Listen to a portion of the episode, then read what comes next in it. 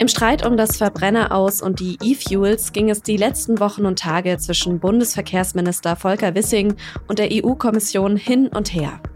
Jetzt steht laut Wissing eine Entscheidung kurz bevor. Final ist sie aber noch nicht. Und zurück bleibt die Frage, worum geht es Wissing eigentlich? Darüber habe ich mit dem SZ-Klimapolitik-Experten Michael Bauchmüller gesprochen. Sie hören auf den Punkt den Nachrichtenpodcast der Süddeutschen Zeitung.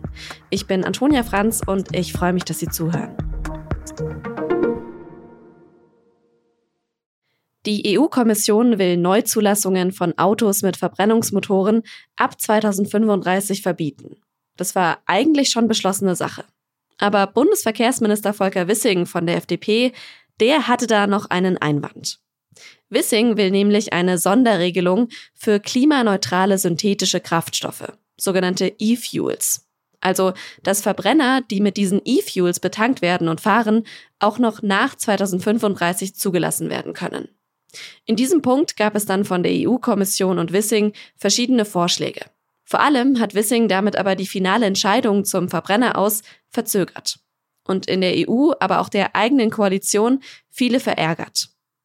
Am Donnerstag und Freitag war dann EU-Gipfel in Brüssel. Und es zeichnete sich auch die entscheidende Wende im Verbrennerstreit ab. Die Kommission soll eine rechtsverbindliche Erklärung abgeben und in dieser versichern, dass sie bis Herbst eine Lösung aufzeigt, die die Zulassung von mit E-Fuels betriebenen Verbrennern auch nach 2035 ermöglicht. Genau das, um das es Wissing ja geht. Um 14 Uhr trat Wissing dann am Freitag bei einer Pressekonferenz vor die Mikrofone und viele dachten, jetzt sagt er, alles klar, wir haben uns geeinigt. Aber Wissing hat nur nochmal gesagt, dass er der EU-Kommission konkrete Vorschläge zu den E-Fuels gemacht hat und dass er darauf auch eine Antwort bekommen hat. Das ist ein Weg, der jetzt ähm, von der EU-Kommission beantwortet worden ist mit einem Schreiben, das mich optimistisch stimmt. Jetzt müssen letzte juristische Fragen noch geklärt werden, was die technische Umsetzung dieses Vorschlags angeht. Es gibt also nach dem langen Hin und Her immer noch keine finale Einigung. Und da stellt sich jetzt vor allem die Frage, was will Wissing mit dieser Blockade eigentlich erreichen? Darüber habe ich mit Michael Bauchmüller gesprochen. Er arbeitet in der SZ-Parlamentsredaktion in Berlin und berichtet von dort viel über Klimapolitik. Michael, es war jetzt ein ziemliches Hin und Her im Verbrennerstreit zwischen Volker Wissing und der EU-Kommission. Jetzt war für heute eigentlich die finale Einigung erwartet worden, die jetzt immer noch nicht ganz da ist. Jetzt frage ich mich ja schon so, worum geht's denn Wissing jetzt eigentlich noch genau? Ja, es ist ein totales Hin und Her. Manchmal rätselt man selber, worum es äh, Volker Wissing ganz genau geht. Also Vordergründig geht es ja darum, äh, den Verbrennermotor noch ähm, ein Weilchen über das Jahr 2035 hinaus zu retten. Und dazu soll dieser Motor eben dann nicht mehr mit Benzin oder Diesel betankt werden, sondern mit synthetischen Kraftstoffen, sogenannten E-Fuels. Das ist der ganze Streit.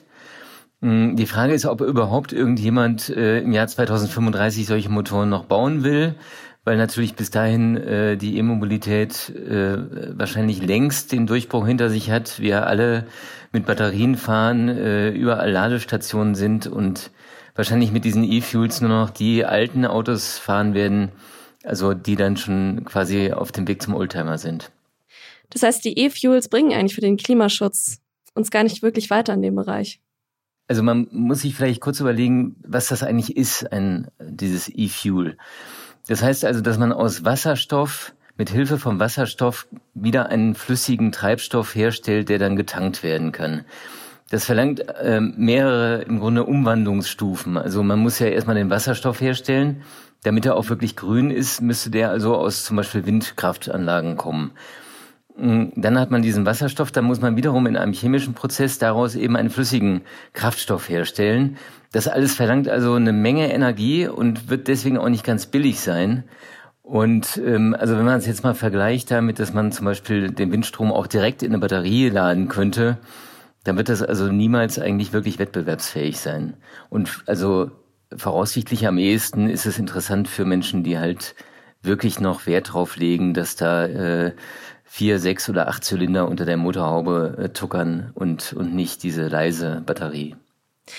Wenn ich dir jetzt so zuhöre, dann ähm, drängt sich natürlich schon die Frage auf, ob es denn überhaupt wert war, für diese E-Fuels dieses EU-weite Verbrenner aus aufs Spiel zu setzen. Äh, die Frage kann man sich wirklich stellen, weil ja hier äh, nicht nur ein Verbrennerverbot aufs Spiel gesetzt wird, sondern auch ein europäischer Prozess. Denn das war ja eigentlich schon geeint. Äh, es gibt ja Verfahren, die seit vielen Jahren eingeübt sind zwischen den verschiedenen Institutionen in Brüssel, zwischen dem EU-Parlament, der Kommission und den Regierungen der Mitgliedstaaten. Und äh, diesen ganzen Prozess hatte eigentlich diese Richtlinie schon durchlaufen. Also eigentlich hatte auch Deutschland schon gesagt, ja, go, wir sind einverstanden. Und es war reine Formsache, das jetzt noch einmal durchzuwinken. Und äh, eben kurz vor diesem Durchwinken hat jetzt äh, Volker Wissing die Bremse eingelegt, weswegen jetzt alle äh, auf Zinnen sind. Aber aus Sicht der Liberalen ist es eben mh, doch eine grundsätzliche Frage, die dahinter steht, nämlich wie stark gibt man jetzt wirklich vor, in welche Richtung sich die Industrie entwickelt. Und äh, sagt man wirklich der Autoindustrie jetzt schon, vergesst das mit dem Verbrenner, das hat keine Zukunft. Klammer auf, es hat wahrscheinlich keine Zukunft und äh, die Autoindustrie wird das ganz von selbst vergessen. Aber den Liberalen ist es eben wichtig, das noch einmal zu sagen, dass es vielleicht auch eine Möglichkeit geben könnte, mit der eben Verbrennermotoren auch in Zukunft noch produziert werden. Und ich glaube, letztendlich liegt äh, Wissing und Lindner, also Christian Lindner, dem FDP-Chef, vor allem am Herzen, dieses Prinzip nochmal zu verankern auf europäischer Ebene. Aber der Kollateralschaden, der Flurschaden, der damit einhergeht, der ist schon echt ziemlich groß. Jetzt ist es eben auch wieder Wissing, der so ein bisschen im, im Zentrum dieses Konflikts steht. Der bekommt ja gerade von den Grünen immer wieder ziemlich viel ab. Äh, die Grünen-Fraktionschefin Katharina Dröger hat vor kurzem gesagt, das gesamte Thema Verkehr und Klimaschutz sei in der Koalition eigentlich ungelöst. Jetzt stellt man sich die Frage, wie ernst ist es Wissing also mit dem Klimaschutz in seinem Ministerium? Man muss wahrscheinlich zwei Dinge trennen. Das eine ist die Person Volker Wissing und das andere ist die Position des Verkehrsministers. Könnte jetzt nicht behaupten, dass Volker Wissing der Klimaschutz egal ist. Aber er ist in einer ziemlich ähm, unbequemen Lage, weil er als Verkehrsminister nach dem Klimaschutzgesetz verpflichtet ist, die Klimaziele für den Verkehr einzuhalten. Diese Klimaziele werden aber ja vorgegeben natürlich von Millionen Autofahrern, also von uns letztendlich. Und der Frage, äh, steigen wir um, wie viel Auto fahren wir, welche Autos fahren wir, Natürlich hat das auch andere äh, Komponenten, zum Beispiel wie gut ist der öffentliche Personennahverkehr ausgebaut oder wie kommen wir bei den Ladesäulen voran etc. Aber das sind eben Dinge, die ziemlich viel Zeit brauchen. Das geht alles nicht von heute auf morgen. Und insofern, äh, also selbst wenn Volker Wissing jetzt der überzeugteste Klimaschützer unter der Sonne wäre, dann hätte er doch Schwierigkeiten, innerhalb kurzer Zeit die Emissionen zu senken. Und das ist so ein bisschen das Dilemma, in dem er steckt.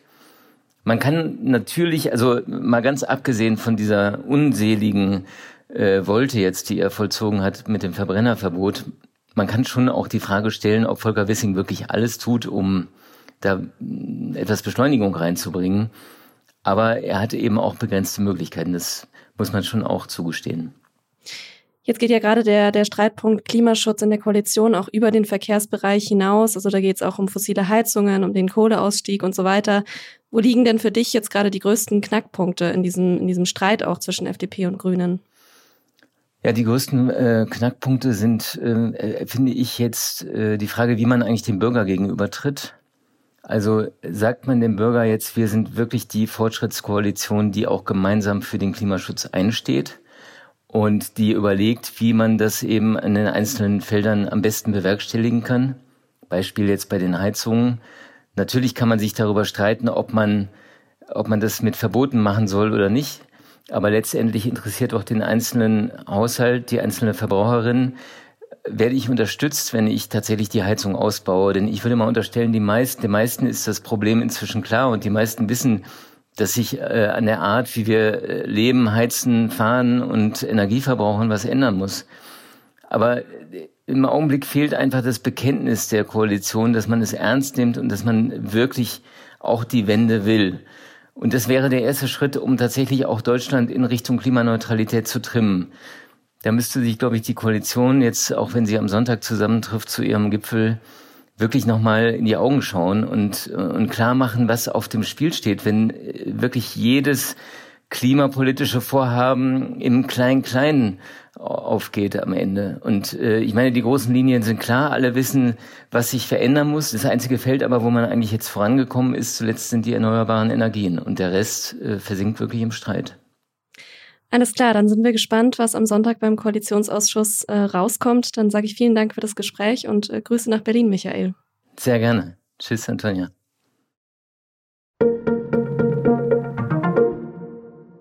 Er hat die Kabine verloren und dann ist eine Trennung halt unausweichlich.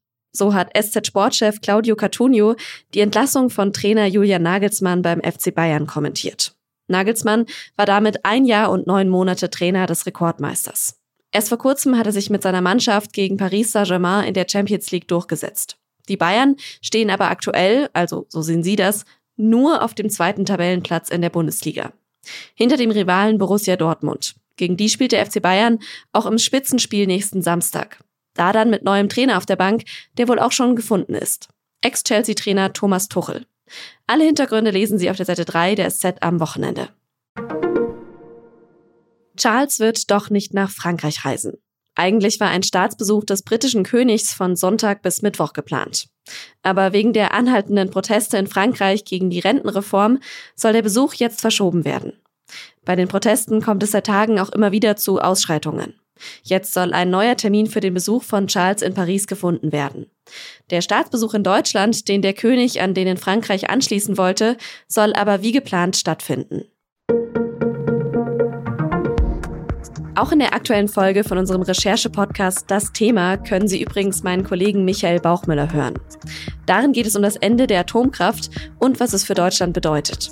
Aber auch für einzelne Orte wie das Dorf Neckar-Westheim in Baden-Württemberg. Das ist durch ein Atomkraftwerk reich geworden und stellt sich jetzt die Frage, was kommt nach dem Ausstieg? Die aktuelle Folge von Das Thema finden Sie in Ihrer Podcast-App und auf sz.de slash das Thema.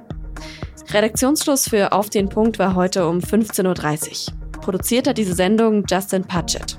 Vielen Dank fürs Zuhören und ein schönes Wochenende.